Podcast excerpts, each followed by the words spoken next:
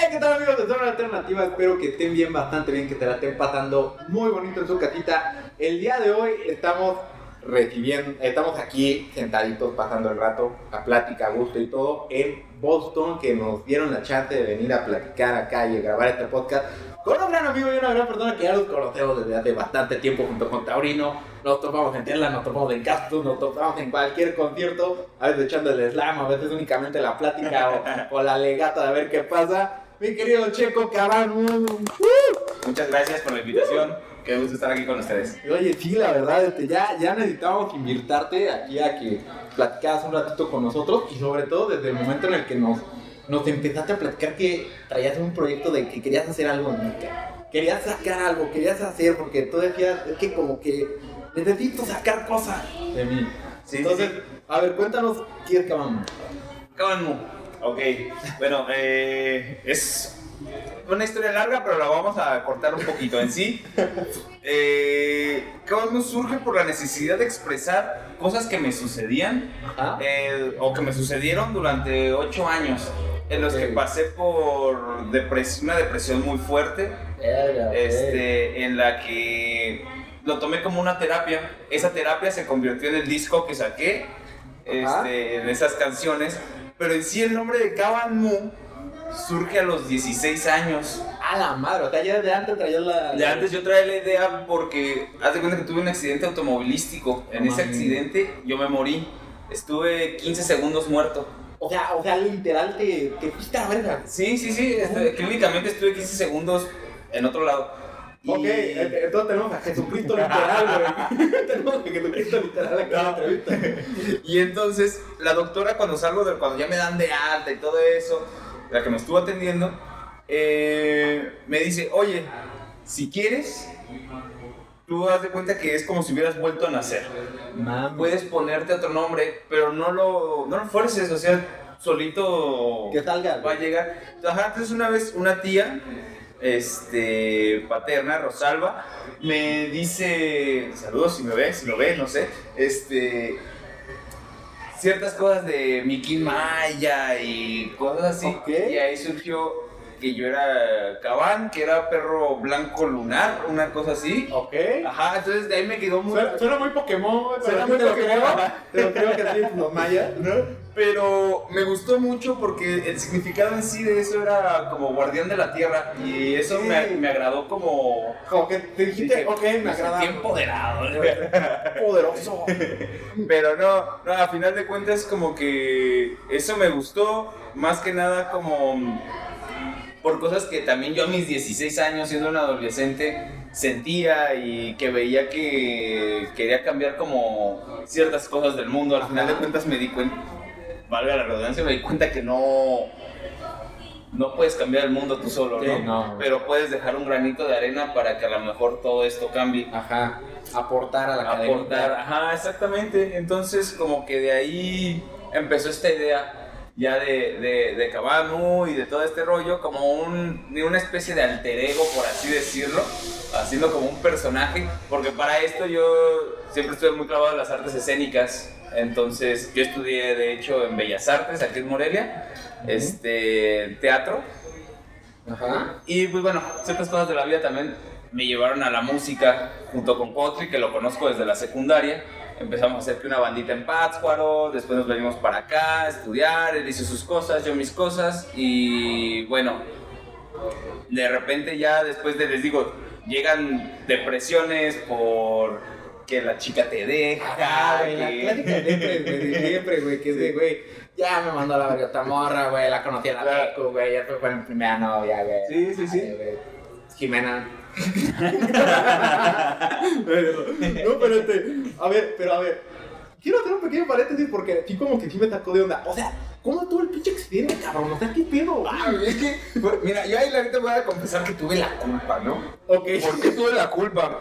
Porque eh, yo andaba con una chica en ese entonces, yo estaba en primero de prepa, segundo semestre tal vez, Ajá, pasando al segundo semestre más o menos de la preparatoria.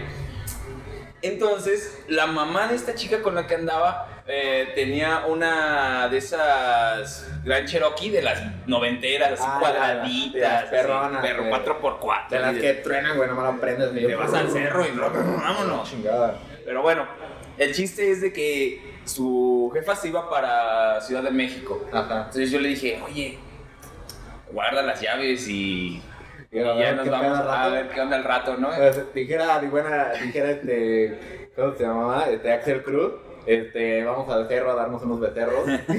Saludos al Axel Cruz. al Axel. Este. Y dijo Simón, pues ya. Se fue su mamá, sacó las llaves, invitamos otros compas. Dijimos, vamos por unas chelas. De hecho, en ese momento íbamos a, a casa de Cuautri, íbamos a ir por Estábamos en un fraccionamiento super X, mi. Estábamos así, bien, Ajá. bien, bien.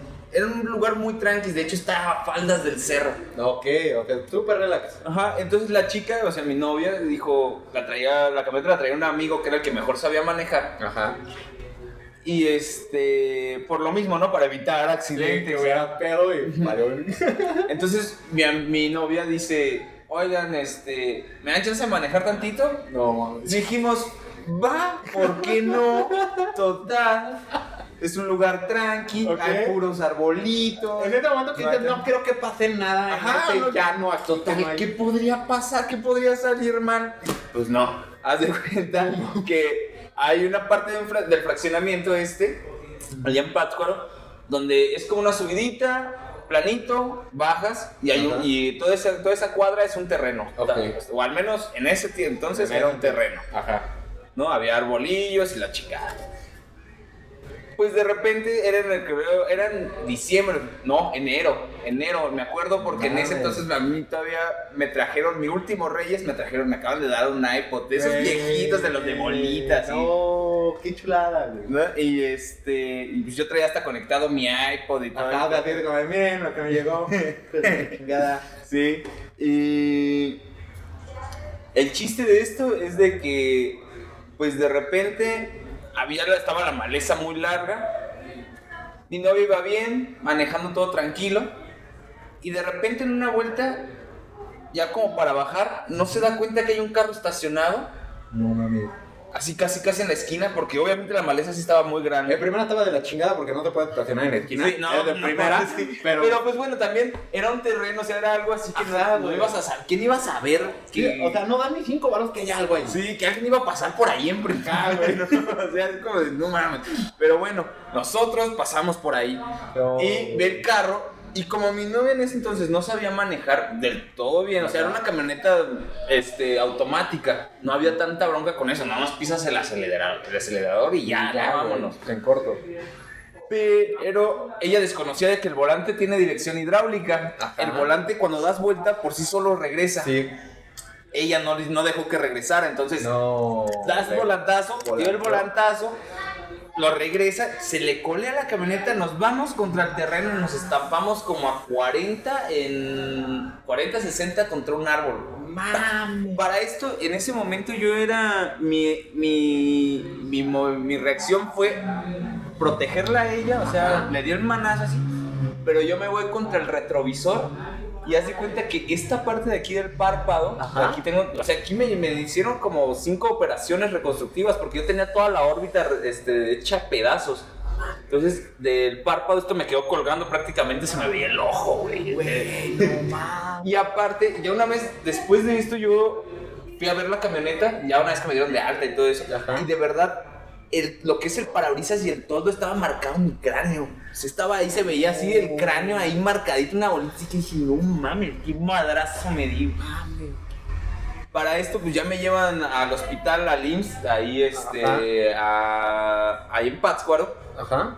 Y bueno, pasar, es que pasaron un chingo de cosas en ese momento. De hecho, lo que les estoy contando aquí ahorita en estos momentos ya, Ajá. yo lo recordé a través de los años, entre sueños, entre cosas así. O sea, porque a mí se me olvidó. los flashbacks de los flashbacks. Sí, o sea, a mí se me olvidó por mucho tiempo. No mames, o sea, ya- ya, o sea, literal, o sea, imagínate, póngate en contexto, o sea, literal este cabrón se murió y regresó a la vida. Pero es que en ese momento, y aparte en ese momento no fue cuando me morí, porque todavía estoy, estuve consciente, me bajé de la camioneta A la y fue, estaba pues, todo sangrando y mis compas, yo era uno de los más afectados. Ajá. Y mi compa nada más llegó, salieron los vecinos, los pocos vecinos que había por ahí. Ajá. Nada más un compa llega y me dice, güey, ponte esto en la cara, ¿no? O sea, porque a lo mejor para ellos ha de haber sido muy impactante ver cómo esto estaba colgando así, que casi tengo el ojo de fuera. Llegan con un trapo y me lo ponen, güey, ponte esto. De repente yo nada más recuerdo haber visto luces por lo todos loco, lados, güey, o sea, se me hace de las ambulancias, patrullas, ve tú a saber. Ajá. Y recuerdo yo nada más que me siento en una en una banqueta, no sé por qué, así, y, escucho que un paramédico me dice, y hasta me decía así como de Checo, güey, como que me conocía. Ajá. Güey, Checo, trépate a la, a la ambulancia o vente o a la Ya, ambulancia. güey, sí. vámonos, vámonos, güey. Ya vámonos. Yo me acuerdo que estaba nada más así, yo nada más de, no, no, no, ¿cómo está mi novia? ¿Cómo están los demás? Este, atiéndalos a ellos. Yo estoy bien, güey. Ajá. Yo estoy bien, qué pedo, nada más tengo esto en el ojo, pero estoy bien. O sea, yo me imagino que tú en tu cabeza dijiste, güey, es una cortada, güey. O sea, lo mucho, güey. ¿Quién sabe? Pues es que yo estaba como en shock, güey. O sea, güey. Una mamada, güey. No, güey. El chiste de ahí es que ya de repente yo me acuerdo haber visto como dos luces enfrente de mí así enormes. Ajá. De eso ya no me acuerdo hasta que entro al hospital, Ajá. me cosen de aquí el ojo, porque aparte de aquí el labio, güey, este lo tenía abierto con papel, güey, así. Entonces yo no me dejaba coser y es una parte del labio, de hecho la tengo adentro, güey, porque no me cosieron bien, güey. De que estaba de, no, déjenme en paz, que la chingada, y inventando. A ver, IMSS, te maman. te maman. se da un, ahí, inyectenme o algo, Ah, güey, por favor. Pinche insulina, desmayenlo otra vez, no sé, güey. Entonces, ahí ya el chiste de todo eso fue de que ya no me podían atender en el hospital. Mis papás, no sé por qué, me dijeron, tienen que irse a Morelia porque no tenemos el equipo clásico. Ajá. Este. Lo normal del seguro. Raro, güey, que no sabe. Raro, no sé por qué. ¿Quién sabe? Este, y se tiene que llevarlo a Morelia. Mis papás, no sé por qué no pensaron en una ambulancia, güey. Mi mamá, mi papá llegó, me cargó, mi mamá abrió la puerta del carro y me metió al carro en el asiento de atrás. Es que es el mismo chocazo, güey. Pues obviamente estaban El preocupadísimos. shock, a mí todavía después de ese, de, de ese accidente, mis papás para que me dejaran salir, güey. No, del pedo de la vida. No, no mames, fue un pedo y está en la prepa, o sea, la mera época de las fiestas, de qué onda, del desmadre. No mames, era un pedo para que me dejaran salir. Entonces, pues ya, llegas a Morelia, güey. Llego- pero cuando llego a de- yo de lo último que me acuerdo, lo que le sí, voy a contar de continuación, ya es parte de lo que me contaron mis papás, porque de eso Ah, yo no ok. me acuerdo. Es que hazte cuenta que ya cuando íbamos por Tiripetío, yo de lo último que me acuerdo es que les Ajá. dije, tengo un chingo de sueño, me voy a dormir, no, no- ya no aguanto más. No. Y dice, y ya en ese momento, pues yo ya no respondí. Mis papás me acuerdo que decían, Sergio, no te duermas, no te duermas. Yo ya no respondí, güey. Y mi mamá se pasa para atrás, y esto ya lo, me lo cuenta ella. Mi papá iba manejando y dice que me toca el pulso. Y dice, güey, este güey ya no tiene pulso. Este güey ya peló, Este güey. ya qué pedo. Dice mi mamá que no le dice nada a mi jefe, porque a lo mejor para que no hacer que mi papá entre en pánico. Ajá. Y que este güey siga manejando para llegar al Sí, hospital. güey, ¿no? que siga, güey, que siga. pues ya llegamos al hospital. Mi papá se baja en chinga de urgencias para traer una camilla, pero mi mamá, eran como, estoy hablando que eran como las 3 de la madrugada. No mames. Este, dice mi mamá que ella estaba pues así como pues, esperando que llegaran los camilleros. Ajá. Y en eso llega un franelero con playera amarilla, güey. Digo, playera blanca, pantaloncito de mezclilla y su trapito rojo, Sí, güey. güey, el clásico franenero, Alto, morenito, güey. Dice que llegó, abre la puerta y le dice, señora, su hijo se viene muriendo, güey. Que me cargó, güey. Me llevó hasta urgencias, así como si yo no corto, pesara nada, güey. Dice que iba acá. me llevo urgencias, tas. Me depositan en urgencias. Mis papás, pues así, haciendo papeleo, la. Sí, chingada. güey. Cuando sale, cuando ya sale así que pues querían agradecerle al señor de que darle una lanita o algo, este, pues empiezan a pedir como información al respecto y le dicen de que, no, pues señor, aquí no hay una persona en primera con esas características y en segunda, siendo bien sincero, a las 3 de la madrugada ya no hay franeleros aquí, ¿no? Y entonces mis papás se quedaban así de, Eso es San Pedro, güey. se quedaban de qué pedo, güey, ¿no? güey. No sé, eso, eso sí estaba loquísimo. Yo también hasta la fecha me, me lo cuentan, y porque me lo cuentan los dos, Ah, me quedo así de... Es que, o sea, aquí hay muchas veces que, que hay ocasiones en que la gente cuenta historias de que no mames, había una, una señora, güey, una enfermera que, güey, yo ya se estaba muriendo Claro. mi abuelita, güey, un, o un primo, la fregada y todo, se estaba muriendo y que llegó una enfermera, güey, y lo metió en chinguiza y preguntas por ella y nunca hubo una puta enfermera, güey. Entonces, como de, ¿qué pedo? ¿Qué chingados pasó, güey? Claro, sí, sí, sí. Entonces, pero va, güey, entonces entras, güey, y ¿qué pedo? Ya ahí literal te operan, güey. Pues ya. No, no me operan, güey. Es que fue, fue todo un pedo porque no me podían operar. Me meten más bien a hacerme unas tomografías. Ajá. Este. Pero yo no sé qué pasó en esos momentos. O sea, yo estaba, yo estaba literalmente. Pues. Muerto, güey. O sea, o sea, yo no sé qué, cómo, cómo estuvo todo eso, cómo lo Mis papás de repente no lo. No me lo cuentan a lo mejor como de todo, o sí, no estoy seguro, A lo pero mejor ellos lo vivieron de otra manera. Ajá. A mí cuando me preguntan que si vi algo, o, algo, la neta, yo no me acuerdo de nada, güey. Verga. No me acuerdo de nada. Lo único que después me dijo la doctora es que, pues, que estuve muerto 15 segundos y que aparte después de eso yo entré como en una especie de coma, porque en el cerebro, Mami. no sé la verdad los nombres este, científicos, pero en el cerebro hay una madre que está así, que le dicen la silla turca. Ok. Entonces, cuando estamos vivos, esa madre siempre está abierta. Está abierta, pero en mis tomografías esa madre salía cerrada. Así. Y de repente en otras tomografías, tum, salía abierta. Entonces, que no sé, la doctora me dijo, pues no sé, no, no- yo no sé cómo explicarte este, es, esto. Mira, güey, al chile, esto, yo no estudié medicina, güey. Al chile a mí nada más me contrataron hace dos semanas, güey. Esto, madre, siempre estaba abierta. Yo no sé qué pasó, chiste que estás aquí. Su madre. Me- me- le dijo a mis papás, si ustedes creen en los milagros, y yo estaba ahí presente, pues esto fue un milagro porque yo no puedo explicarle cómo es que esta madre está así y de repente está así y, y, este... Y su hijo está aquí, ¿no? Ok, ajá, güey. Es, es muy cabrón, güey. Entonces, pues básicamente, güey, esto se puede decir que es como, como lo que hace que, que escojas el nombre de Cabán. Eso exactamente es lo que hace que yo escuche el nombre, el, el- escoja el nombre de Cabán. Ajá. Y este. Y que también de repente me pregunte como qué es. qué es en realidad todo esto. Si en realidad yo quiero como des- no desperdiciar. Cada quien, cada quien creo que escoge su camino de ciertas maneras. Sí, sí. Pero eh, me empiezo a preguntar si la vida en realidad es como esto, ¿no? O sea, despertarme, trabajar, Ah, comer, Coger. salir de, ajá, güey, salir de la rutina de vez en Sí, cuando, ¿no? Y después volverte a dormir y despertarte y mañana lo mismo, ¿no? Exactamente. Y entonces me empiezo a traer mucho a mí, desde desde morrito siempre me han traído mucho las artes, Ajá. pero me empiezo a meter más, sobre todo en el teatro, en la música. Entonces empiezo a llevar las dos cosas, ¿no? De la, de la, de la mano.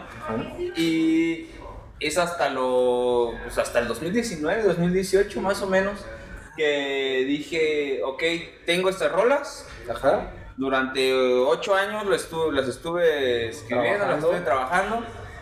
Llega pandemia y fue el momento ideal en el encerrón que dije, vamos a grabarlas. Chingue su madre. Es momento. Sí, porque tu primer, tu primer EP salió durante la pandemia, en el 2020.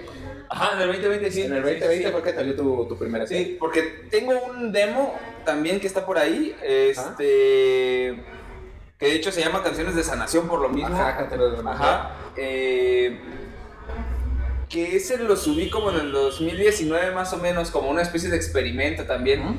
Dije, va, y después dije ya en el 2020 dije, chingues, vamos a grabarlo bien, vamos a hacer Sí. como las cosas ya más en forma, bla, bla, bla. Si me va a llevar, que me lleve en limusina. a la verga. Y pues ya decidí hacerlo. Decidí hacerlo. Entonces, pues se puede decir, güey, como tú dices, pues de, de sanación, se puede decir que todo esto que pasó, de que literal te fuiste 15 segundos al más allá, güey, y regresaste al más acá, güey, este, influyó mucho en tu arte.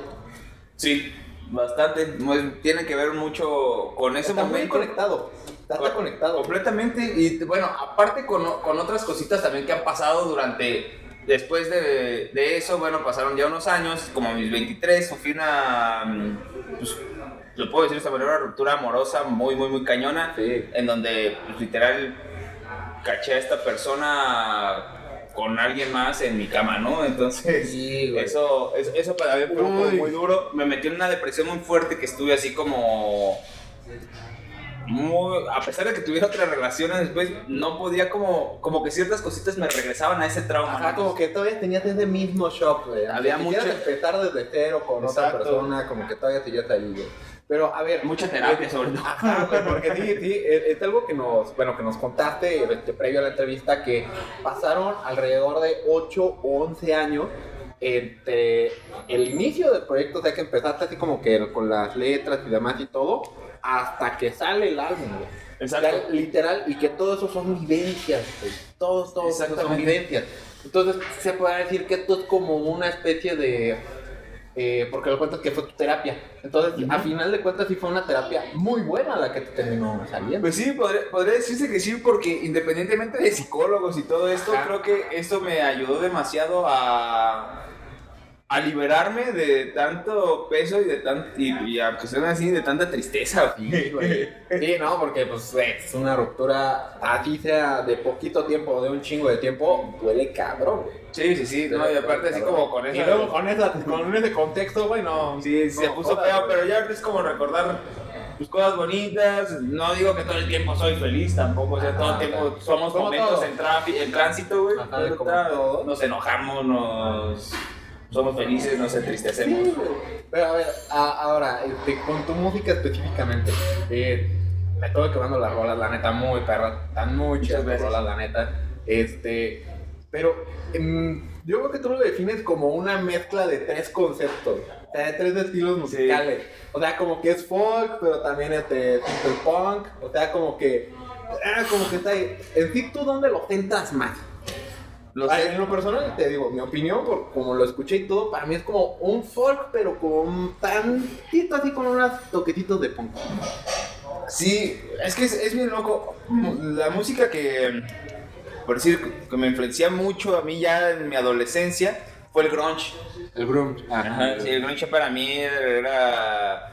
O sea, Stone Temple Pilots, eh, Nirvana, Oh, este, Alice in. Chains, este. Todas esas bandas en su momento fueron muy representativas para mí. Eh, pero también Fueron tu inspiración, vaya. por así decirlo, sí, pero también de niño, por decir, mi papá es muy fanático del rock progresivo, Ok. ¿no? Entonces el Pink Floyd, Genesis, Yes, Jethro Tull, todas esas bandas así como de, de esa, de esa camada de rock progresivo. O sea, que el álbum, güey, no sabía dónde acababa cada canción, sí, o sea, canciones de veintitantos minutos, ¿no? Sí, güey. Y, y me gustaba mucho, de hecho, eh, el disco de, creo que es el de Welcome the Machine, ¿se llama? O no The me acuerdo, que es donde viene la canción de Wish You Were Here y todo eso. Ah, Me- sí. Me, me acuerdo, me acuerdo mucho de ese disco y en cambio esa es la otra vertiente, mi mamá es un poco más, fre más fresa. ah, ella sí, a ella sí. Ponme a Luis Mi. Ajá, no, lo dirás de broma, pero sí, güey. Entonces eran como esos contrastes, ¿no? Así que de repente estabas, podías estar escuchando a Pink Floyd y de repente se sonaba a Roberto Carlos, güey, ¿no? Qué cagado. Entonces eran como contrastes bien, bien locos, ¿no? La playlist mal curada de todas las pedas. Bien recio, güey.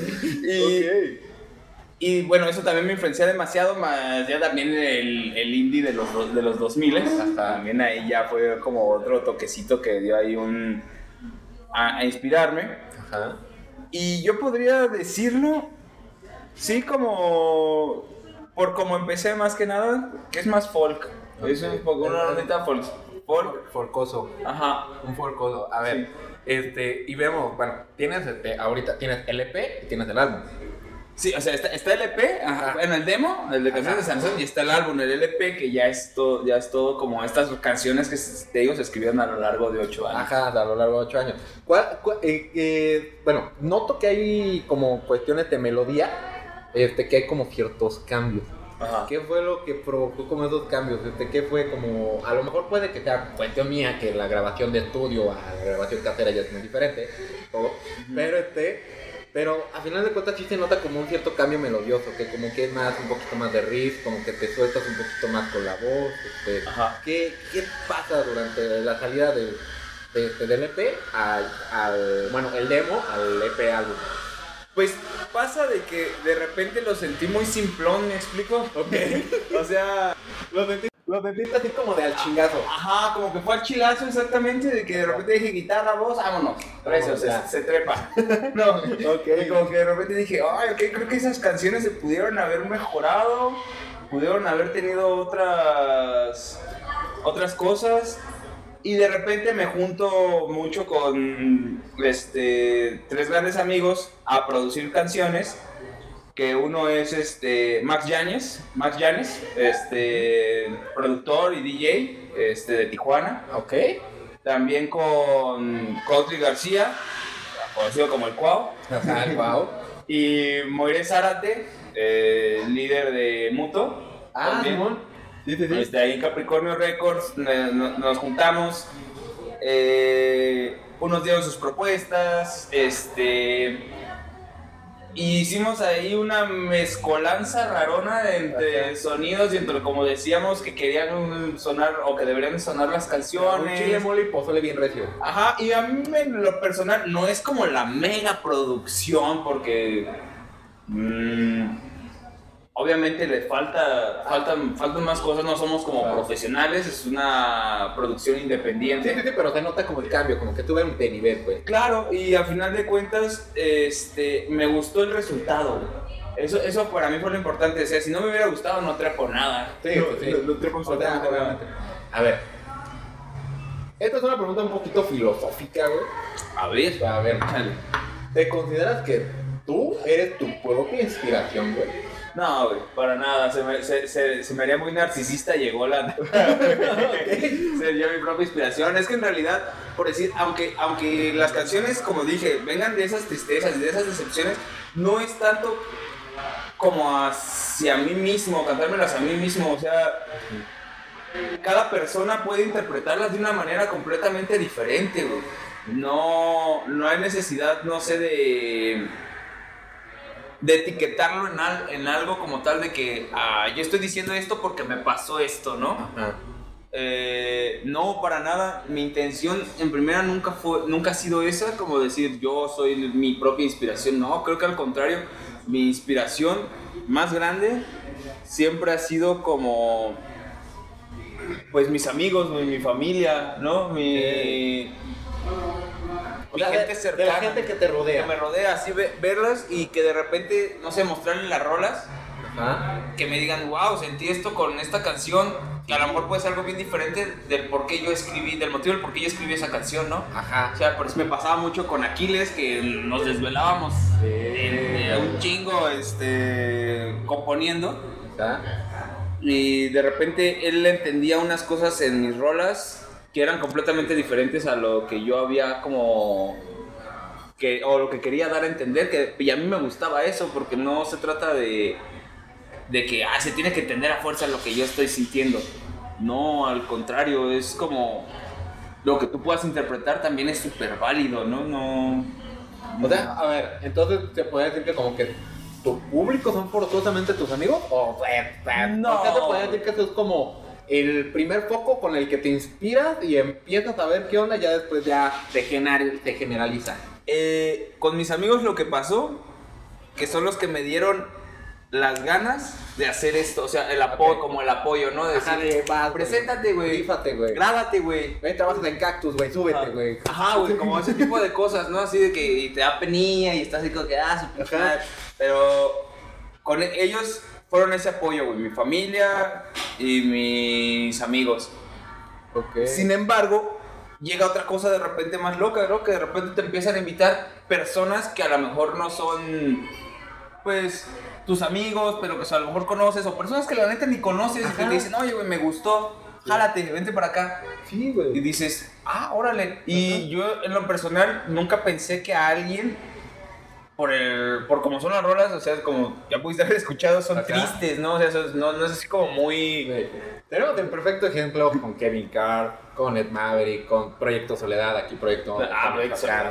O sea, con el, con el propio Juan. Hemos visto que a veces, este, ah, Axel Cruz también, Cruz. que son como esas rolas que son tristes, o sea, son rolas tristes así para cortarte las venas, para ña, ña, ña, la chingada de aquí me quedo, pero que al final de cuentas la gente les gusta y las canta.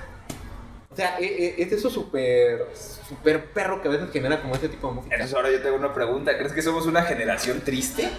Fíjate, siento que sí somos, somos como una generación eh, se puede decir como que ya se está saliendo de este contexto de que todo es felicidad, luego arcoíris y demás, Somos que ya con chamba, güey. Dale, güey, Sí, no, güey, ya, llegamos al punto de chamba. El emo nunca murió, El emo se hizo adulto, güey. Claro, güey, sí. Eso, güey. o Ese fue el motivo, güey. ¿no? Y además, güey, pues aquí podemos también entender otra cosa que la generación pasada de nuestros papás, de nuestros abuelos, güey, y todo, era de que estás mal en el trabajo, güey, te mandó la chingada tu vieja la chingada, no seas, no seas, este, no seas gay y no estés llorando.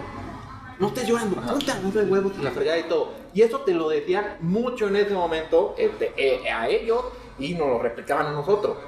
Pero pues ya nosotros decimos, güey, si eres hombre está bien llorar. Si eres Claro. mujer también está bien llorar. Es un sentimiento, lo puedes sacar, no pasa nada. Absolutamente. Obviamente, sí, sí, sí. Entonces, por eso es que no es tanto que sea una generación triste, ni una generación de cristal tampoco la, la que te viene y la que está supuestamente, pero este, sí es como una generación que podría decir más liberal, que ya no se queda callada, que ya está empezando a sacar todo eso que siente. Y dices, chingue su madre, yo lo voy a decir. Exacto, que yo también pienso. Entonces, ajá, es como más eso, güey, que ya se están empezando a salir y todo. Pero, a ver, eh, de tu música. Obviamente, en la música siempre hay como que una parte fantasiosa y una parte humana. Claro, ¿Cuál, cuál consideras que es la parte humana de, de tu música? la parte humana de, la de mi música, que viene del sentimiento, del sentimiento de... Real. un Ajá, sentimiento de lo que pasaba por esos momentos, ¿no? Ajá. que viene de, este, de ese sentimiento humano que todos hemos podido haber sentido en algún momento, de esa decepción, de ese dolor, de esa tristeza o de esa felicidad. Hay una canción, de hecho, en, la, en el álbum que se llama Resaca, que esa literalmente es una resaca que tuve un día, bien, una amanecida, eh, estando en, la En peda, o sea, literal bajar todavía a la casa y ver a mis compas jugando este ajedrez, güey. Este, todos ya bien pedos y ya eran como las 8 de la mañana, ¿no? Y, entonces así, y a mí la cabeza me daba vueltas, ¿no? Era así como de, ¿qué carajos, no? ¿Qué, qué chingada está pasando? güey? Ajá, entonces- ¿No tienes caso o qué, cabrón? casi, casi, güey. Y, y creo que es, ese tipo de, de emociones o sentimientos es la parte humana, ¿no? La parte humana de, de, mi, de mi música. Creo que eso es lo que Es también... real. Claro, lo que es real y lo que también muchas personas me han dicho es como eso, que se ve esa emoción y ese, o se siente ese sentimiento, valga la redundancia, Ajá. este, en las rolas, ¿no? Se les da esa, mm, o los lleva como a esa emoción, Ajá. por así decirlo. Sí, así como de. El clásico carnal, te entiendo. Ándale. Te entiendo. Sí, justo. Ajá, ese, ese pedo. Ahora, este, lo que se puede decir, vamos a hablar un poquito ya de la escena musical, de la escena Ok. musical en específico. Este, por ejemplo, la escena, ¿tú consideras que es tangible? O sea, que ya se puede decir que ya hay una escena, eh, viéndolo más entrevistado aquí en Morelia, que hay una escena como tal dedicada hacia lo que es el folk, hacia lo que es este estilo de música, o que apenas se está construyendo, que apenas está como creciendo. Mira, yo creo Porque bueno, tenemos como experiencia, se puede decir junto con Taurino, que desde hace muchísimo tiempo en Tesla y en Cactus vimos cómo se subía de poquito de poquito, como que más la tendencia folk, como que ya iba saliendo, ya no era tanto rock, ya no era tanto como que los DJs o Ujú. poperos, sino que ya era el cabrón que ya salía con su guitarrita acústica, conéctala y ya bueno, Vámonos. una rolita. Ajá. Entonces, ¿tú qué consideras? ¿Que como que ya hay una o se está construyendo? Ay, mira, dentro del folk, ah, últimamente metiéndonos al folk, así, Ajá. porque yo puedo decir que había una escena bien bonita en Morelia, por ahí del 2000, ca- no, no sé si era, entre, más bien entre el 2015 y el 2017, había una escena bien bonita dentro del rock, Ah, eso sí. lo dejamos así como aparte, ¿no? Donde había muchas bandas muy buenas. Sí. De hecho, se hizo, por ese tiempo se hizo el que, Ah. um, y estaba también en el festival Yoshoku, y había, estaba moviendo una escena aquí loca.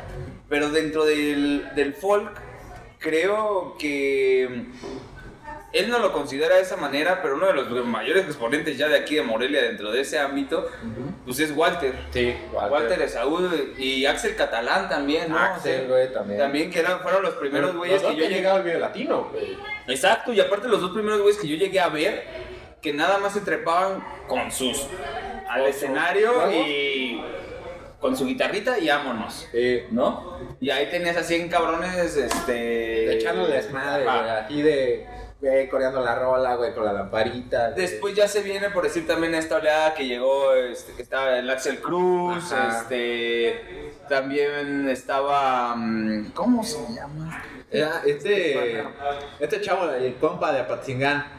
Ah, eh, sí. No, el Lobezno. Ah, también lo ves, El no, Lobezno. Ajá. El Víctor. Sí, el Víctor. También él que se subía con su, con su guitarrita. Un saludo también para ese cabrón. Este. Estaba también. Ah, pues de repente también salió este. mm, Este. Muy bueno de Zamora. Este. mm, Ah, chingada, Zamorano. Rafa Reguín. Ah, Rafa Regui. Rafa Reguín. también pensé que Alex, Alex. Alex Raptor, pero Alex Raptor yo siempre al menos lo vi con banda. Sí, Alex siempre ha sido Sí, con banda. Ya, ya vive en Ciudad de México, además. Sí, pues. Sí, aparte ya, ya, ya radica en Ciudad de México, les está yendo muy bien hasta donde Sí. esté. Saludo también para esos Ya, te, cabrones. ya te hizo estrellita. Ya se. Este, y él también, ¿no? O sea, el Rafa Reguín también yo la primera vez que lo vi fue nada más su guitarrita y sus dos bolotas, ¿no? Entonces. Y muy cabrón, ¿no? De- un buen cantante, este, muy buen compositor. Este, también otro que no puede faltar, pero eso también ya es de la vieja escuela, aunque hasta hace poco se animó a- también a subirse al Aquiles, Aquiles Tarupa, que también estaba con su guitarrita. Entonces podríamos decir que se está construyendo. Sí, se está construyendo, yo creo que se está construyendo la escena, todavía no hay algo como sólido, sólido como tal, porque, pues bueno, habemos, no sé, yo por decir, tengo dos trabajos y al mismo tiempo alimento, eh, eh, los hago para alimentar este otro trabajo, porque lo considero mi trabajo, Ajá. este, y, y de repente no, siento que no tengo el tiempo suficiente como para enfocarme hacia esto, ¿no? Que yo quisiera, la verdad, a mí, yo quiero salir, no solo quiero tocar aquí, quiero tocar en más lados. Hace poco, gracias, hace poco, gracias a la invitación de estos chavos, este, en Los Reyes, me invitaron a ir a Los Reyes, ¿no? O sea, para agosto voy a estar por allá. Sí. Este. Y bueno, creo que poco a poco también se está construyendo la escena, eh, sobre todo en esta onda del folk. Pero creo que hace falta meterle también más, más apoyo sobre todo esto. Eh, eh, es con eso, es- en, sí- en sí con esta pregunta quiero como que cerrar eh, la parte del podcast, que nos vamos a quedar platicando más rato aquí, que no lo van a ver ustedes porque vamos a entrar a, a ya cosas muy oscuras que no tienen que saber, porque hay niños en casa, pero este, pero a ver, te puedo decir que Morelia recientemente ha estado trayendo artistas, siempre ha estado trayendo Sí. artistas de todo tipo y demás y todo, pero yo en lo personal te quiero preguntar a ti, sobre todo por lo que hemos visto y demás. Ah, también, espérame, un Ah. paréntesis. Sí, sí, sí. Es que ahorita me acordé de. de este. de dos chicas muy buenas también. que. que tocan bien, bien cabrón. Una es Ireri Mejía, Ah, ya, sí. sí, sí. otra es Amanda Lafita. Y hay otra chica también que me gusta mucho su voz y su forma tan melodiosa y dulce de cantar, que es esta. ah, se apellida Barajas. Ah, no, mi. Eh, Noemí Barajas. Noemí Ella también Barajas. canta muy bien, Sí. toca muy bien la guitarra. Está muy Ah. chido también esas tres chicas. Es que fíjate, es la, es la apertura pues misma también del folk, que también te da con las chavas, que también tienen sus cosas que sacar también, también Claro. tienen cosas que decir. Eh, aquí la cuestión con la que quiero cerrar esto es, Morelia, te puede decir, se está encaminando a poder igualar o alcanzar en escena musical a Guadalajara o Ciudad de México. Sea, Ciudad de México está súper cañón, pero Guadalajara Ah, es que son dos regiones bien diferentes. Eh, Porque son muy mainstream todas ellas. Siempre tienen bandas, siempre tienen toquines, tienen un chingo de foro. es- es- es- justo lo acabas de decir. Creo que justo acabas de dar en el clavo del por qué a lo mejor Morelia es, un es una ciudad un poco más difícil. Ajá. Porque. Díganme ustedes un foro ahorita en estos momentos donde se puedan presentar bandas. No, pues es que Cactus, no hay otro. O sea, no hay otro foro. Y eh, digo, no está mal. Ajá. O sea, Cactus tiene su historia, tiene ya más de 10 años, ¿no? O sea, yo no me leo, yo trabajé ahí incluso, ¿no? Sí, O sea, Todos no hemos ale- trabajado para Cactus en algún momento. Nosotros. Actualmente. no, no, no alego nada de Cactus, ¿no? Pero eso es a lo que voy.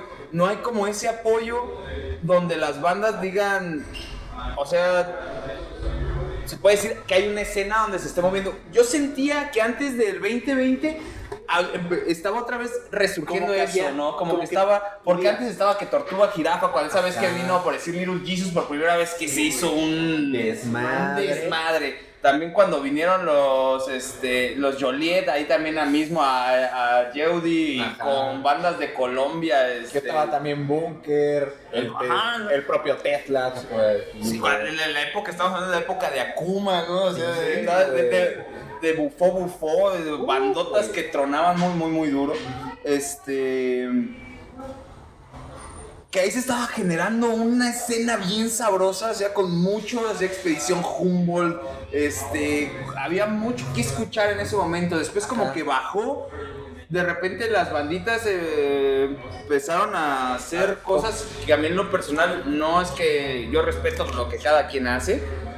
O sea, es muy... Pero a mí ya no, no me latían tanto. A lo mejor dejé de ser ah, un joven adolescente y, y ya no, no sé. Pero también dejaron de haber muchas bandas, bandas. Después con Tesla y todo eso empezó a haber más movimiento otra vez, porque ya había foro, estaba en Jody todavía los dejaban poner bandas, ahorita creo que ya no. En Cactus estaba también este Tesla y entonces empezaba a ver como ya hay un triángulo donde podías podías ir a varios toquines Ah. este que se estaban dando en diferentes puntos de la ciudad, ¿no? Ah, al mismo tiempo, pero Y ya ahorita ya. Ahorita otra vez ya no hay nada, ¿no? Después del 2020, pues Tesla tronó, Yeudi ya no puede hacer toquines, Sí. este... Y Cactus es el único que sigue en pie de lucha, este... Pero... Pero mira, lo que podemos También la escena está muriendo un poquito, ¿eh? Está- estamos, se está, se está estancando. Exacto. está- Se está, estancando. Muriendo, ¿no? Porque gracias a gente como tú, como Sol Proyecto Soledad. Bueno, sí, todos ellos, este, Hasta los mismos técnicos que han estado... hasta los propios técnicos, ellos mismos pueden decir, hay que revivir esto. Y se puede dar y puede volver a crecer y podemos llegar en algún punto, puede que quién sabe en unos cuantos años más, esperemos todavía que estemos aquí y tú, a ti no te pasa otro Jesucristo, por favor, este, poder ver, aunque sea, ahí, alcanzar Guadalajara. Pero bueno, de todas formas, te agradezco muchísimo que hayas estado con nosotros, Checo. No, gracias a verdad. ustedes por la invitación, de verdad. Muchas Qué chido gracias. me la pasé. Sabes que te has sido un amigo desde hace muchísimo tiempo y Igual. teníamos esta, esta plática pendiente. Sí. Así que, chicos de zona, gracias por haberte quedado todo, todo, todo este podcast. Sabe que nos estamos viendo, se vienen cosas muy padres este, para lo que resta del año y tenemos sorpresitas para ustedes. Así que, de verdad, estoy muy al pendiente. Nuevamente, gracias. Cuídense mucho.